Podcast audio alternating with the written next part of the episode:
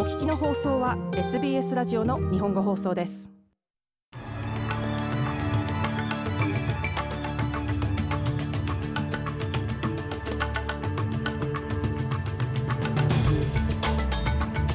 4月6日午後のニュースをシドニーから大場由美がお届けします。ニューサースウェル州政府と連邦政府の間で洪水被害地域の資金支援をめぐり争いが続く中州はさらなる雨に見舞われています。保健当局は冬を前に COVID-19 とインフルエンザの急増に向けて準備を始めました。そしてスポーツ AFL エミリー・ベイツ選手が AFL 女子の最優秀フェア賞を受賞しました。この時間の主なニュースです。ニューサースウェル州の複数の地域で大雨と鉄砲水に備えるよう警告が出される中ドミニク・ペロテ州首相は州北部の洪水被害者への資金援助をめぐり自由党が保有するローカルガブメントエリア LGA が優遇されているとの声が高まっているとし連邦政府関係者に不満を表明しました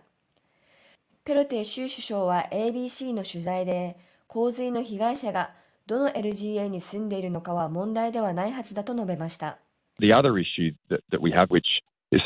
from my end a bit frustrating is there seems to be people who are disqualified for that funding uh, from the federal government based on where they live. 連邦政府からの資金援助を受けられない人がいるということです。私からすると、リズモアで家を失おうが、ムルンビンビーで家を失おうが、同じ立場であり、同じ経済支援を受けられるべきだと思うのです。しかし、連邦レベルでは、住んでいる LGA によって制限が設けられているようです。ペロテ州首相でした。ニューサースウェル州はここ数ヶ月間度重なる洪水に見舞われており、2月以降の連続降雨により、州北部と北西部は壊滅的な被害を受けています。復旧作業が進む一方で雨も続いています。気象庁によると今週いっぱいは州内全域で大雨が予想されています。次のニュースです。最大野党労働党のアンソニー・アルバニージー党首が新生児のスクリーニングを支援するために3840万ドルのパッケージを発表しました。西オーストラリア州で会見を行ったアルバニージー党首は現在オーストラリアでは25種類の病気を新生児スクリーニングで検査をしているが世界のベストプラクティスに準拠するにはこれを80種類に引き上げる必要があると述べました。またこのような女性を求める声は以前から保護者や医療従事者から上がっていたと付け加えました。This will make a practical difference. It means that、uh, parents can get このパッケージは現実的な違いをもたらすでしょう。つまり保護者は新生児に対してより安心と確信を得ることができるのです。また病気を早期発見することで必要とされる介入を最小限に抑えることができるのです。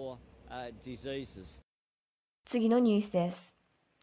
スコット・モリソン首相は連立政権に対する否定的な感情は自身の性格に対する国民の認識の結果であるとの見方を否定しました。党内から首相への批判が殺到した先週、ロイ・モーガン社が行った世論調査によると、オーストラリアの労働党 ALP が57対43でリードを広げています。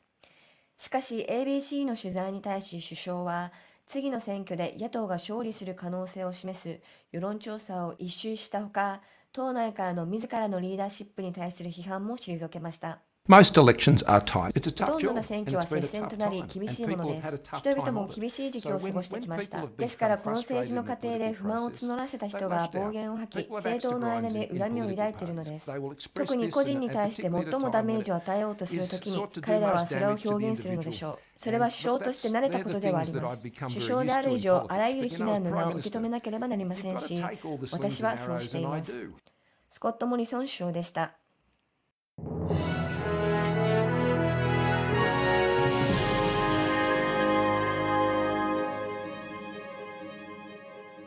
ニュースを続けます。保健当局は冬を前に COVID-19 とインフルエンザの患者が同時に急増し、深刻な人員不足や多くの選択手術に遅れが出るなど、病院へのプレッシャーが強まることを予測しています。ニューサースウェル州では救急隊員や清掃員を含む1万5000人の医療従事者が州政府のパブリックセクターに対する資金上限をめぐり、明日7日木曜日に職場から立ち去り、ストライクを起こすことが予想されています。ニューサースウェル州の医療システムではすでに4400人の職員が COVID-19 のために隔離されており、入院患者数も増加しています。先月はニューサーズウェル州の293人を含め、全国で400人以上のインフルエンザ患者が報告されており、この数字はパンデミック以前のレベルを大きく下回っているものの、2年前に国境が閉鎖されて以来、毎月の合計としては最大となっています。ニューサースウェル州では6日、COVID による死者は15名、陽性者2万4151名を記録しました。また入院しているのは1444人で、そのうちの51人が ICU で治療を受けています。次のニュースです。ウクライナのウォルディミル・ゼレンスキー大統領は、ロシア軍が最近撤退した地域で民間人が虐殺されたというさらなる証拠が浮上したことを受け、ロシアにさらなる制裁を加えるよう西側諸国に呼びかけました。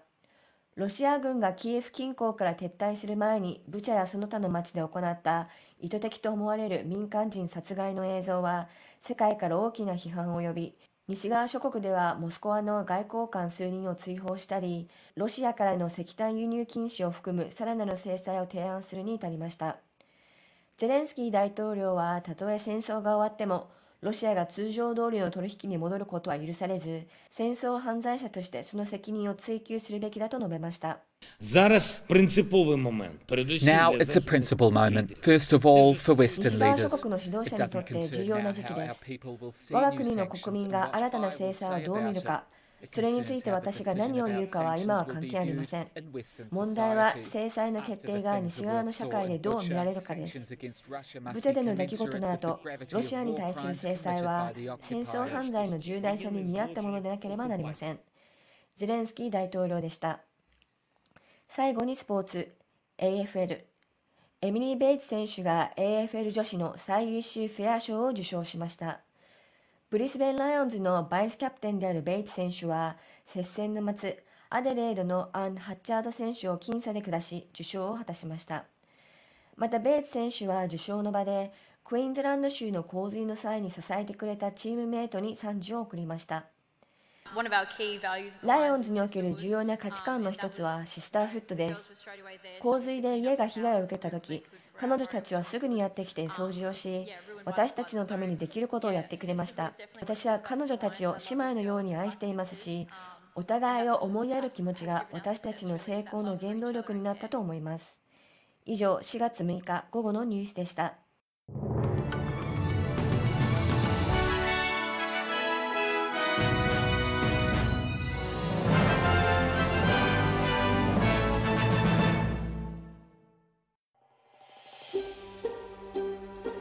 もっとストーリーをお聞きになりたい方は iTunes や Google ポッドキャスト Spotify などでお楽しみいただけます。